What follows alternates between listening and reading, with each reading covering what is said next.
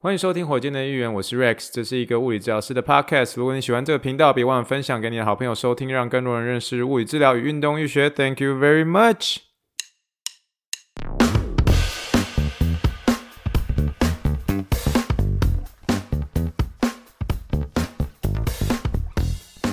Morning, good morning. Think big, dream big, and let's make it to the rocket. 今天是二零二二年十一月六号，欢迎收听第一百十二集的火箭队预言。各位听众，大家好，你好，你好，你好，让我们去听一听气泡水的声音。好的，各位听众朋友们，大家好，我们隔了好多天没有聊天了，对不对啊？我们现在开始之前的时候呢，哦，用这杯气泡水来给大家干几杯哦，干几杯哦。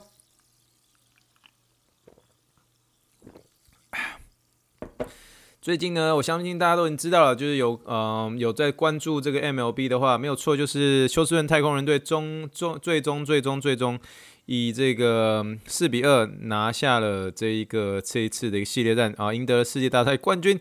昨天的时候，我们真的是全程是在紧盯着一个电视，然后是一个非常非常刺激的一个好比赛啦。我只能说，这次一个系列战真的是比我想象中的还要精彩，非常非常非常多。然后我觉得真的是给所有不管是嗯太空人队所遇到的任何支球队，那包括最后这个费城人队，我真的觉得这中间有好多场都真的是只是差那么一点点的一个手背，就差那么一点点的一个细节。呃，要不然真的我觉得真的说实在话，放弃的话就真的是真的是全输了，你知道吗？我真的觉得这一次的一个。这一次的一个呃系列战当中啊，其实有好几次真的都差一点点就是翻盘了。然后尤其是我觉得在呃第五场的时候，第五场真的是有好几个关键的一个守备。那真的如果当初没有那几个关键的守备发生的话，我真的觉得最后笑到最后还不见得可能是太空太空人。但是我觉得运动就这么一回事啦。然后我觉得这次对我而言体会最深刻就是。原来，原来，原来，原来，这就是你喜欢呃，而且支持的一个球队夺冠之后的一个感觉。我上次，我上次所支持的球队夺冠，这个真的是步入年代，但是我也不怕了，就是说。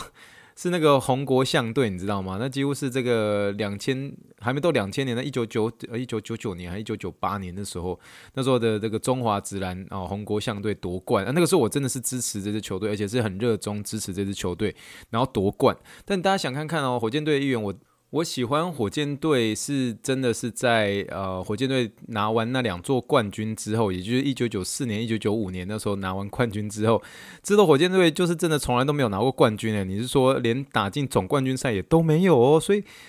所以我觉得今年能够真的体会到说，哦，原来这就是地主队的城市拿下冠军的这个感觉哦。我跟大家分享几个比较特别的一个东西哦，就是在这个休斯顿太空队。拿下最后一个出局数，那个 Tucker 冲到右外野，然后去接接杀那个接杀那个刹那的时候啊，一接完大概五秒钟之后哦。整个邻居邻居就开始放烟火，你知道吗？这种以前会放烟火，通常都是什么？就是比如说国庆日的时候，然后定期什么什么样的一个时间，晚上的时候，然后大家不时的在放烟火，然后那个接杀那个烟火就在你家都可以听得到，然后在接杀完后的五秒之后就放出烟火，所以那种感觉是很特别的。然后家家户户在那边说啊耶那种感觉哦。然后嗯，然后像今天比如说我们去教会的时候，然后去教会的时候真的是。蛮多人都还穿着这个呃休斯顿太空人队的一个球衣，然后大家呃所有一家人都穿太空人球衣，然后在教会的可能楼梯口啊这边合照啊。然后今天这更吃惊的消息是什么？明天哦，明天就是礼拜一哦，正常也明天明天就是也没有什么国定假日，可是明天明天休斯顿的休斯顿的小学、国中、高中放假，为什么放假？宣布放假一天，为什么？因为 Astros 要游行，有没有很酷？你有听过说哪天，比如说富邦台北富邦勇士队哦夺得冠军，全台北明天哦不用上班，不用上课哦？为什么？因为富邦勇士队要来给这个台北来大游行，有这种事情吗？没有这种事情。可是这个真的是在地主队会发生哦。休斯顿太空人队夺冠军，所以休斯顿的明天这个小学、中学。一律放假，为什么要大家要去游行，然后去给这个太空人来个加油一下？这个听到的时候，虽然家长们都很开心为这个休斯顿太空得到冠军，可是一听到小小朋友要留在家里的时候，就天，整个家长都快疯了，就要想办法。不过我觉得这是一个非常非常特别一件事情啊。但是我明天要要要要去医院嘛，我们医院没有办法，这个医疗不能停止嘛，所以我明天是明天是正常上班。但是我也好想参与这个游行哦，可是我应该是没有太多机会啦。不过，呃，就是算是跟大家分享一下，原来这就是你支持的球队夺得冠军的这种氛围哦，就是这种感觉。然后还有原来这个就是地主队哦，地主队在这个城市，我所在的这个城市。蜂王的这种感觉哦，这个蜂王当下隔壁开始放出烟火，那我不晓得什么样叫做是哦，原来这就是呃这个地主队的这个赞助医院哦庆祝的一个方式，这我就不知道，我明天大概就会了解了。也许也许我们应该是不是医院要用什么方式来做庆祝？这个我们可能这次回去上班之后就可以了解了。不过我觉得。再怎么样，我想要跟大家讲一句话，就是你怎么能够不爱体育呢？你知道吗？不管是 NFL 也好，不管是棒球也好，不管是最近开始的篮球也好，不管是也逐渐的让大家会非常期待，有一次就是这个月月底的时候就会有世足哦。虽然说我对足球的了解没有很透彻，可是世足的时候也是会稍微给他看一下。可是这就是体育的魅力，这是运动的一个魅力。我很开心这一次的一个呃。这个冠军赛是以一个非常的呃，算是精彩的一个程度来结束这次的系列赛，然后也在呃我的 Podcast 刚呃 Podcast 当中，然后真的是要恭喜二零二二年的一个休斯顿太空人队，真的是我觉得嗯，以一个小小球迷来讲的话，我真的觉得他们这一季真的是很很卖力，而且真的是展现出很很强的一个韧性，然后在每次好像看起来都快要输的情况之下，可是都还是咬牙的去撑到最后。那我觉得这是我这次今年看到太空人队，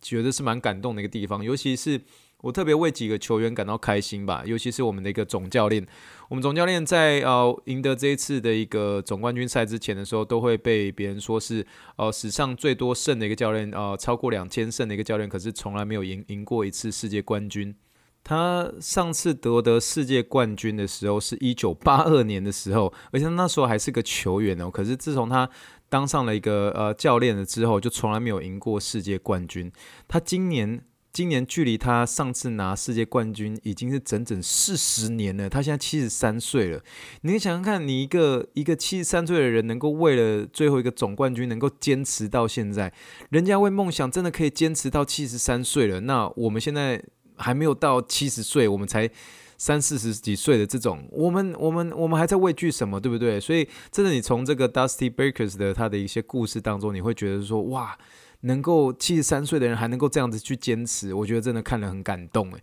那我觉得他他其实还有一点蛮特别，我不晓得大家有没有特别注意到，他其实是一个。好像还蛮特别注重自己身体健康的人，那其实自从疫情开始之后，他其实有一阵子都还是蛮习惯是要戴口罩的。那大家如果有特别注意到，是说为什么这位传奇教头他都会戴手套呢？其实也是因为这个 COVID 呃 nineteen 结束后的一个结果。这是我最近在查的啦，因为呃那天我们夺冠的时候，我们就想说，为什么这位总教头他一直都要戴着手套呢？而且都是戴着黑色的手套。后来才知道说，其实他没有特别的呃明确的一个交代，可是大部分哦，尤其他太太有呃出面说明说，啊、自从他这个呃这个疫情开始之后，他就变得比较小心一点点，所以戴手套也不过是为了能够让这个得 COVID-19 的几率是比较小，而后来就开始就这样戴手套。可是我就觉得说啊，就是在庆祝的过程当中，真的是蛮开心的，然后看到整个。因为休斯顿就很很快乐，你知道吗？就是这个城市，就是真的需要有一点点这样子被激励，有一些些的一个希望。那尤其是今呃，今天我们是那个嗯，Daylight Saving 结束嘛，Daylight Saving 结束就是说，我们今天在晚上的时候，呃，我们今天呃，就昨天的时候，我们其实我们会始终可以再多调后一小时，所以等于说今天对休斯顿蛮多人在啊、今天早上的时候就啊、大肆的一个呃，这个有点像是宣告宣告大众说，今天这个礼拜天真是个完美的一天。要、第一个是因为啊、休斯顿太空人队夺得冠军，第二个是每个人都多一个小时可以睡觉哦，这个就是。呃，我觉得是今这一次的一个礼拜天是非常非常难忘的一一刻啦，所以啊、呃，不管怎么样呢，就是很想要跟大家分享，就是说，嗯，当你一支支持的球队，然后真的得到一个冠军的时候，你的内心的那种喜悦程度，然后我觉得，我觉得这一路走来，其实是，尤其是你，你身为赞助医院的一个呃小小的一个治疗师，嗯、我觉得这个过程中其实像是，就过去这两三年，其实有点像是洗三温暖的这种感觉。其实当初能够进这间医院，然后也是因为它是休斯顿太空人队的一个赞助医院，你就觉得说哦，与有荣焉。所以那时候就上马里欧陪你喝一杯的时候，你就觉得哦，与有荣焉。你那时候就讲得很大声这样。可是那时候二零二零年的时候就爆发这个这个太古达人这个事件，然后以至于说整个球队真的是蒙羞。然后我们身为这个赞助医院的时候。其实我们也会真的是觉得有一点点，呃，不管是说有一点点，是真的，真的，真的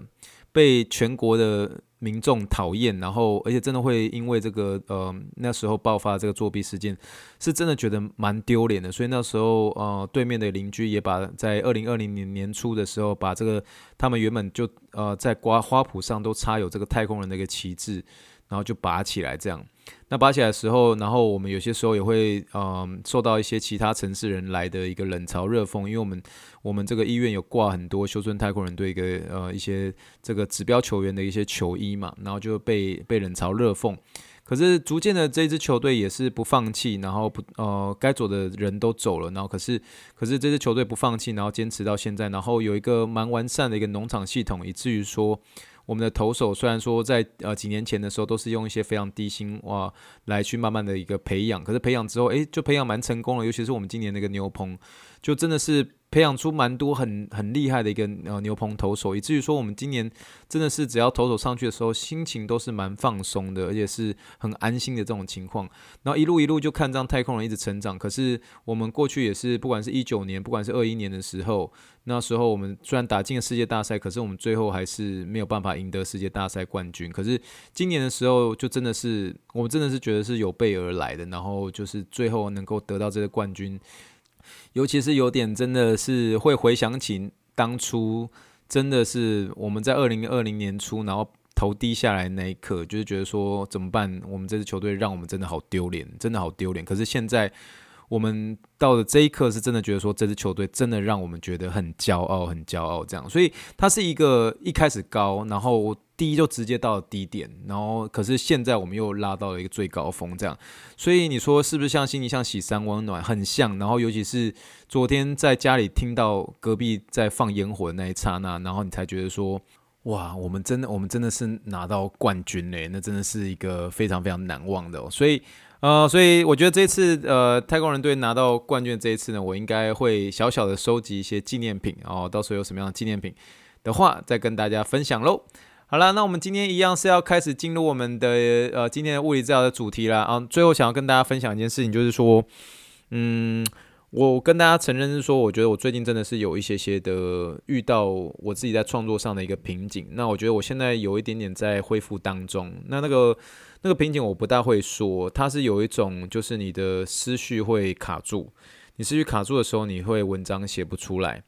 那文章写不出来的时候，你会。不知道要怎么样去做一些创作给大家，我觉得有点像是说，虽然是说刚刚在讲这个地主队拿冠军的这个情形，可是，呃，我觉得我少，我开始有点变得没有办法像以前一样，就是说，今天呃看到什么东西的时候，我可以马上联想到某件事情，然后就可以噼啪讲很多呃内容给大家，然后打就一一打一个字就可以，呃，一打一个网字就可以打将近快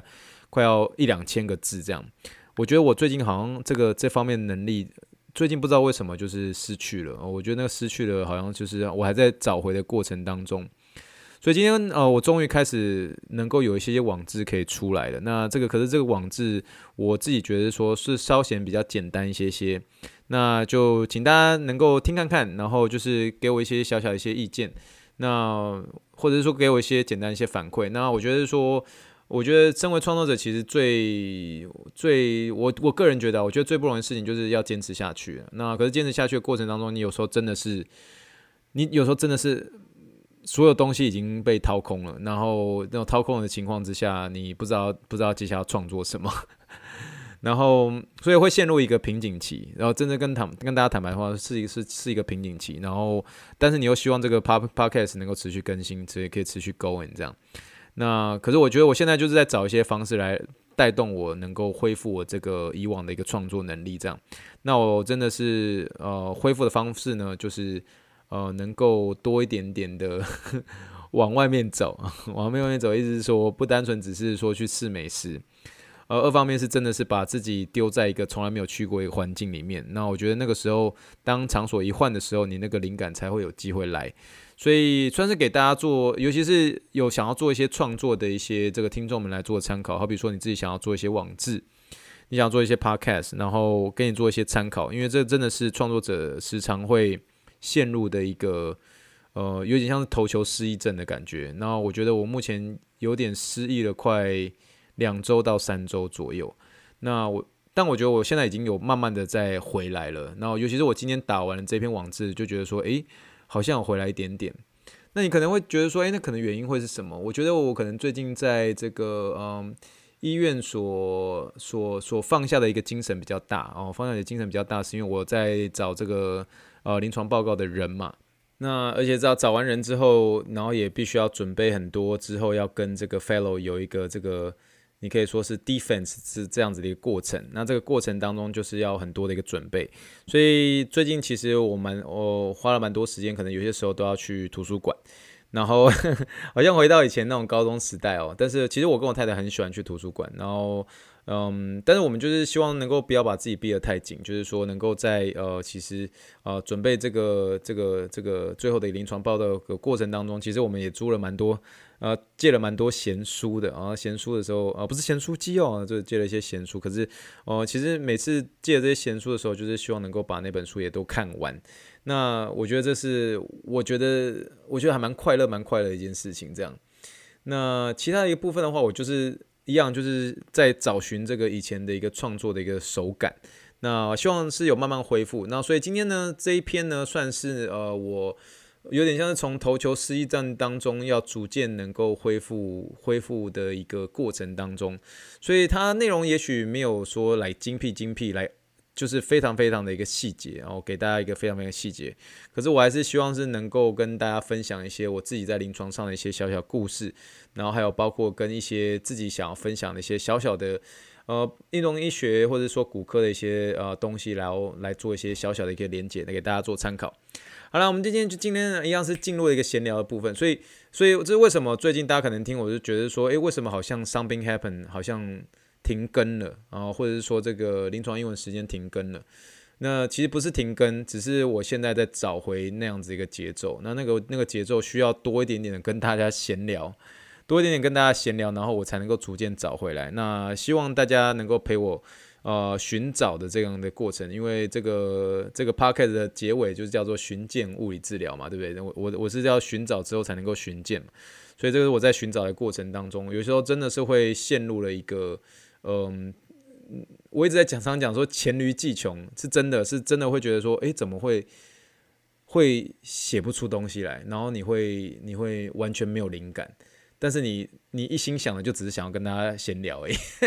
但是，可是我觉得我在闲聊过程当中，其实会帮助我更找到我以前的那样的一个创作灵感。那我期待这个灵感能够逐渐逐渐的发生。那如果是真的有期待这个，不管是呃，something happen，或者是说临床英文时间，听众朋友，然后这一段时间就请多多的听我跟大家聊天。我觉得聊完之后呢，这个节奏我我蛮有信心会找回来的，会找回来的哈。好了，我们今天闲聊的主题是要聊聊一些青少年的一个成长痛哦，青少年成长痛。那其实呢，这一天会会有这样的一个主题，是最主要是因为其实我在礼拜四哦，刚过去的这礼拜四，两天三天前。那收到一位算是不是收到一位，就是整间啦，就是我我这个新病人嘛，新病人就是有一位这个很喜欢打打篮球的一个青少年哦，大概十三岁，不管不管算青少年，也是算是小朋友啦。可是虽然是十三岁呢，但是已经比 Uncle Rex 呃，已经比叔叔我高很多了哦，你知道吗？才十三岁而已哦，哦，才十三岁而已，那身高已经将近快要。六尺六尺一六尺二左右了哦，六尺一六尺二就差不多一百八十几公分了哦，十三岁而已哦，小朋友哦，就比我比我引用一下你要喝，嘿，对哦，真的是蛮蛮不错，很高这样。然后在他前几月的时候，呃，前几个月的时候，他就抱怨有一个下背痛的一个问题，左下角的一个下背痛的一个问题。那一问才知道是说，诶，什么时候开始发现？他就说，哦，因为他最近发现他自己可以灌篮了。哦，灌篮了，所以很开心，所以他就一直灌，一直灌，一直灌，一直灌，哦，一直灌，灌到了天黑都还在灌，哦，就是一直灌，一直灌，一直灌，一直灌，啊，快速的临床英文实践一下。这灌篮，灌篮的英文其实大家一定都知道，就是 slam dunk 嘛，slam dunk 就是灌篮高手的一个英文 slam dunk。所以简称的话就直接叫 dunk，就是它这个英文就是说，呃，I realized I I could dunk。I realized I could dunk, so I keep dunking, keep dunking, keep dunking。这样就是我一直灌，一直灌，一直灌，一直灌，然后在家里隔壁的一个呃这个篮球场就一直灌，一直灌，一直灌，一直灌。那灌篮的话，有些时候呃有些旧有的一些这种嗯篮球迷会说说会会会用那个 jam 这个字 J A M。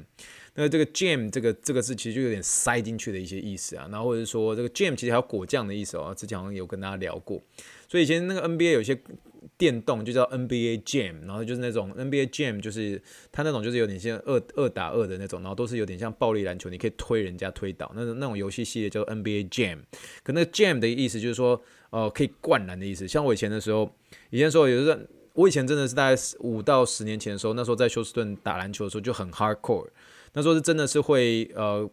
真的是会跟黑人黑人打球，然后那种黑人打球的时候，你是真的是可以看到对方是一直灌篮，一直灌篮，一直灌篮。可是那个一直灌篮的时候，我记得有一次就是有一个黑人就走过走过去走过来问我就，就就看我好像就速度还算蛮快的，他直接问我就说：“嘿。” Can you jam? Can you jam? 他说 Can you jam? 这样，Can you jam 的意思就是说你可以，你可以灌篮吗？我想说怎么可能？我瘦瘦的跟猴子一样，怎么怎么可能灌篮这样？可是这个 Can you jam 这个意思就是说你会灌篮吗？其实这也是，好像赤木晴子当初对这个呃这个这个樱木花道说的那句话。诶，这个这个同学，请问你会灌篮吗？你可以说 Can you dunk? Can you jam？哦这个就是一个灌篮。以前以前呃，在高中的时候哦，蛮常听到一个单字，跟后来在美国有打一些小小的篮球的时候，然后跟这个场边的黑人会聊到的这个字，就是 Can you jam？你会转啊灌篮嘛？好了，我们回到这个青少年哦，拉太远。这个青少年十三岁，然后可是因为就是呃知道自己会灌篮之后，就一直灌，一直灌，一直灌，灌到天黑都还在灌。然后，然后他的疼痛就发生是在他的一个呃单侧边的一个下背部，那单侧边的下背部。那我们以往在评估的时候，我们都会评估小朋友的一些动作啊，尤其是看他的整体的一个活动度，还有包括整个动作的协调性会是怎么样这样。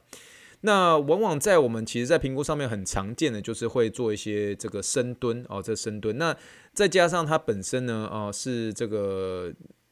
呃喜欢灌篮嘛。那喜欢灌篮的时候呢，你就一定要稍微看他一个手部的一个活动度。所以除了深蹲以外呢，我们甚至会做一个这个有点像是我们叫做 overhead overhead squat overhead squat，就是意思就是说你当把你手举高，手举高起来，然后做一个这个深蹲的一个动作，这样。结果当天这位小朋友请他做一个手举高的一个深蹲的时候，他根本手根本举不高，根本举不起来。为什么？因为他那个阔背肌，阔背肌那个紧绷程度是非常非常非常惊人的哦。你可以想象说。他可能将近在非在非常非常短的时间之内，瞬间长高了快要十五到二十公分。可是他那个肌肉的呃没有办法跟上生长板的一个长高的一个速度，这样，所以他就等于说呃最后那个他的一个肌肉，尤其是他那个阔背肌紧绷的不像话，还有他阿基里斯腱紧绷的一个不像话。他那时候在要做深蹲的时候，他的因为他那个脚踝的一个髋呃小踝脚踝的一个小腿肌是真的是太紧。然后导致呢，他这个脚踝的一个背屈的一个活动度严重的一个不足，然后最后都会在快要蹲下的时候，就请他蹲下嘛，快要蹲下之前的时候就把倒啊，就跌倒了，你知道吗？就往后跌倒了，因为整个重心就不稳，就跌倒，然后活动度不足就跌倒这样。那其实这个基本上呢，呃，我们就基本上从一次的一个小小的一个动作里面，就其实已经抓到这位小朋友他背痛的一个疼痛原因了。那最主要是因为呃，要身为一个。啊，你他是一个右手的，呃，右手的一个篮球手嘛，这样，所以他如果要用右手灌篮的话，他的起跳的一个脚一定会是左脚。为什么？就三步上来，他短一短一，然后从左脚起跳之后，然后用右脚，呃，用右右手准备灌篮嘛，这样。可是他左脚在起跳的时候，他由于他在进入的一个青春期嘛，他青春期的时候，他这个骨骼骨骼生长的一个一个速度是非常非常快的，尤其他长得非常高，这样，所以瞬间抽高了很多。那他抽高的过程当中呢，这个肌肉跟肌腱会相对的没有跟上他的一个骨头的一个生长的一个速度。所以这是一个有点像是说，这个肌肉跟肌腱跟骨头生长是不同步的一个发育哦。我再说一次，是不同步的一个发育，所以会造就了一个身体算是或者是有许多关节的一个活动度不足。就像我刚刚所说，他肩膀活动度不不足之外，他的脚踝的活动度也不足。所以这个时候我们身体很聪明，我们身体就会直接去找一些我们身体很柔软的一个地方来做一些相对的代偿。如果你今天呢，你手没办法举高，你可以用哪边来代偿？诶，没错，就是我们的一个腰啊。为什么？今天你想想看，你今天如果手只能举这个九十公分好了，不对，只能举九十度而已，哦，就只能举这个九十度，也就是说，这个手伸起来的时候，你就只能只能伸伸刚好在你胸口面前。这个时候，你如果上面有一个有一个灯，你要去摸的话，你要怎么摸？你这个时候你就要准备做一个下腰的动作。那下腰之后呢，才能够把你的手能够顺势的一个拉起来。可是事实上看起来，你脚是你的手是没有任何的一个角度上面的改变。可是因为你做一个下腰的动作，你这个手就可以举比较高了。这样，那所以这位小朋友他也是一样嘛，就是说他本身呢，他是因为阔背肌紧的受不了，为什么他整个身体抽高了很多嘛？所以他手是没有办法举高的哦，几乎是没有办法超过一百四十度。那所以他这个时候就要用他的腰来代偿。为什么他他好不容易可以灌篮嘛？所以他就是要把腰就伸展的更多了，这样。所以他左脚起跳的时候，起跳之前的时候会有一个非常非常明显的一个 把腰往后、往后、往后倒、往往后伸直的这个这个角度出现。那你如果是说这个是腰部来做一个伸展、伸直的一个时候，就是说我们的腰，嗯，今天做一个比如说往后、往后凹的一个动作，把你的腰往后凹的一个动作。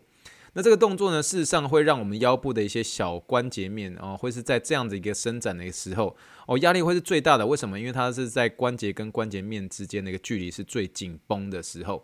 那所以呢，这个时候他如果是这样的方式来做一个起跳，再加上他着地的时候，这个他脚踝的一个活动度不足，因为也是脚踝也是非常紧啊，阿基也是这样紧得不得了。然后着地的时候，他髋关节的一个缓冲哦，一样的缓冲的一个姿势也没有做好，再加上他的灌篮灌到天黑。一天快要灌六十几个篮呢，然后灌灌灌灌灌灌灌到天黑这样，然后最后造就了这个左侧的一个下背疼痛。虽然这个疼痛呢，哦，可以归咎是成长痛，可是它是有点像是间接的一个成长痛。为什么？就是。就是这位小朋友呢，本身呢是因为这个成长速度过快所造成的活动度不足的问题哦。而 again 就是这个呃肌肉肌肉肌腱跟骨头成长是不同步的哦，不同步，骨头骨头长太快，然后肌肉没跟上，然后最后造成这个活动度的一个不足，呃活动度的一个不足。那活动度的一个不足呢，导致这个呃下背的一个伸展，然后不断的去做一个代偿，然后然后逐渐的发生这个呃腰部的压力过大的一个问题。这样，但是我们要了解到的是啊，我们通常上我们在临床上听到的一个成长。长痛哦，英文叫 growing pain，growing pain，growing pain 大部分呢是发生在下肢哦，下肢，尤其是我最常见的是这个膝盖后面，然后膝盖后面的一个成长痛，小朋友，那它通常呢，它的一个表现都是除了有可能是单侧，也有可能是双侧，然后在膝盖的后面，还有包括小腿、膝盖前方也是有可能发生，那这个大腿还有脚踝的一个地方也是会有可能发生这样的一个疼痛问题。那它的一个疼痛的一个表现方式，多半都是在早上起来的时候，早上起床的时候都没什么太大的问题哦。然后可是到了傍晚的时候，哦，用了一天哦，活动呃运动，小朋友活动了一天，那尤其到了晚上，甚至在睡前，还有在睡觉的一个途中，会反复性的一个出现这样的一个疼痛的一个情形。那这种疼痛情形通常上大概维持一个小时以内啦。那如果你去试做一些适当的热敷啊、按摩，其实就会慢慢的好很多这样。那通常说上都是在一些保守的治疗比较没有办法有明显改善的时候，医生才会考虑说是不是要开其他的呃药物来做一些啊、改善这样。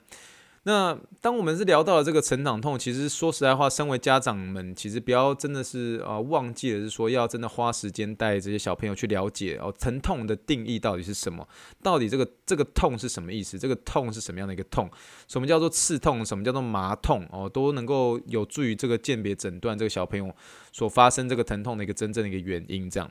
那但是回到这位这个灌篮灌到天黑的这位小朋友呢？呃，其实他现在所要做的就是恢复一些伸展度，所以那时候那一天他结束之前的时候，我带他了快要呃四到四到六个左右的一个伸展的一个运动，这样，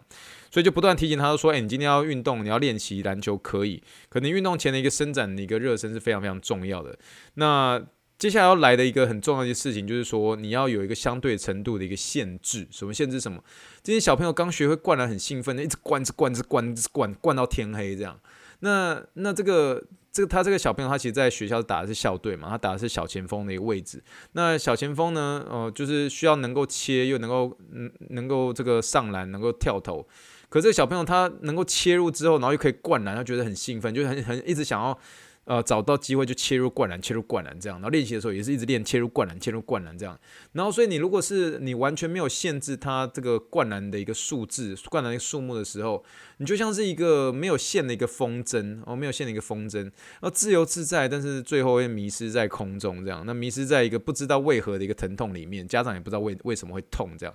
所以治疗师的一个角色是什么？治疗师就是要扮演一个风筝这这条风筝的一个线，然后你要去限制它，不然这个风筝会飞走，对不对？你要你要当一个能够控制这个风筝的一个线，然后去限制它。所以就像我直接跟这位说，哎，我就直接问他，直接问他说，因为他很喜欢那个这个呃字母哥嘛，就跟说，哎，那个字母哥，字母哥练习的时候，Yanis，Yanis 又整天在每天在练灌篮吗？啊，你的跳投嘞，你的运球嘞，你的防守嘞，对不对？所以我直接限制他说，你一天最多练习的话，最多一一天就练灌篮五次。为什么？我就说，你你得分手法有很多种，你不用一直灌，一直灌，一直灌嘛，你就是你一天灌了个六十次，太多了，行不行吧？虽然 Uncle Ray 听了好羡慕，从小到大还不知道灌篮是什么滋味，你知道吗？除非去灌那个小学的篮筐，那当然我是 OK 啦。可是就是我很想知道说，哦，原来这个灌这个正式的一个 NBA 篮筐怎么怎么怎么感觉？小朋友十三岁就可以灌篮了，真的是。很很很替他高兴诶，就是有些有些东西是你知道吗？这一辈子你都没有办法完成的，可是就是小朋友十三岁就可以完成，其实听了听也是很羡慕啊。就所以我就限制你不能灌篮了，没有自己内心嫉妒没有啦。好啦，只是为了他安全着想，就一天最多灌篮五次这样，一场比赛最多就灌篮一次而已啦。所以所以这些都是必须在他没有在没有防守者的情况之下，我才准许他用灌篮这样。所以你适当的一个保护呢，其实就像是一条有限的一个风筝，可以让小朋友知道说，诶，他恢复的方向。会是如何？因为他现在既然已经发生疼痛了，你第一步当然就是要 unload 嘛，unload 就是要减压，减压的时候，诶，你当然最直接的方式就是说，诶，你灌六十次，我现在就给你灌，不直接少少了快五十五次，你就灌五次就好，因为后面还有其他东西要练呢、我就像我刚刚所说的，你跳投了，你防守呢，你 lay up 呢，对不对？你这些很多东西要练嘛，对不对？所以成长的一个痛啊，成长痛其实会是在厘清原因之后啊，其实啊、你如果做出一个适当的一个呃这个运动上的一个限制哦，不要灌成这个样子哦，灌到天黑都还在灌，然后或者说这个做一些适呃这个运动开始之前的一个适当的一个软呃这个有点像是暖身的一个拉筋动作，然后适度的也能够做一些热敷，因为我常常跟大家讲嘛，就是热敷它其实会有效的改善那个 muscle spasm，啊 muscle spasm 就是这个肌肉的。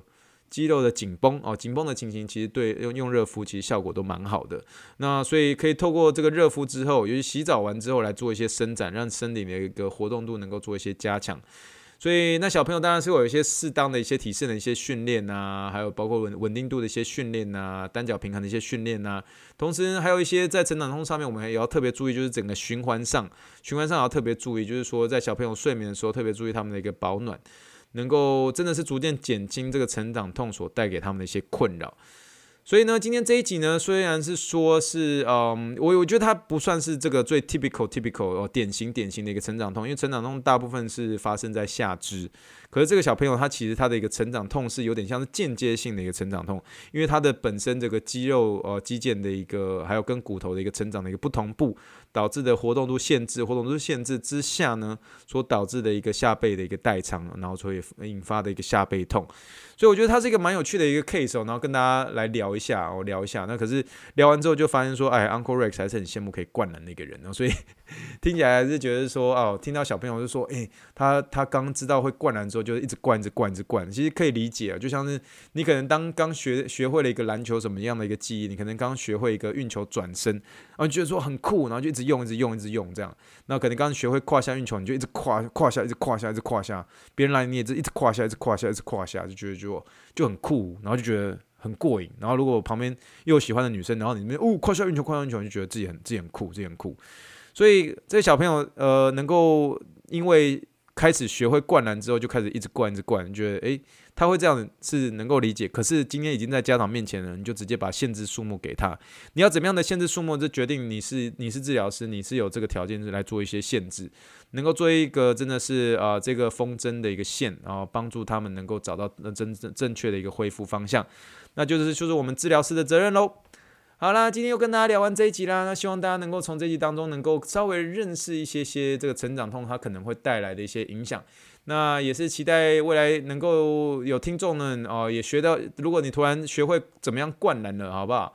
跟我分享一下你灌篮的一个滋味，好不好？我很想知道灌篮是什么滋味。然后虽然我都是以前都灌一些比较小学生的篮，灌那个篮就已经觉得很开心了。哎，人生呢，能够真的是可以灌正常的一个篮啊，应该是应该是人生就应该是好像就少了一个遗憾这种感觉，然后蛮开心的，蛮开心的。好了，那我们以上就是这一集第一百一十二集的火箭的议员，那谢谢大家的收听。如果喜欢火箭队的议员的话，不要忘记给我五星评论，还有给这个更多人能够认识物理治疗跟运动医学喽。那也可以到火箭队议员的一个网站信箱来给我一些鼓励，你们鼓励都是主持人持续做做节目的一个动力。让我们一起 think big, dream big, and let's make it to the rocket。真的谢谢大家收听，祝大家晚安。让我们说声 thank you and good night, bye。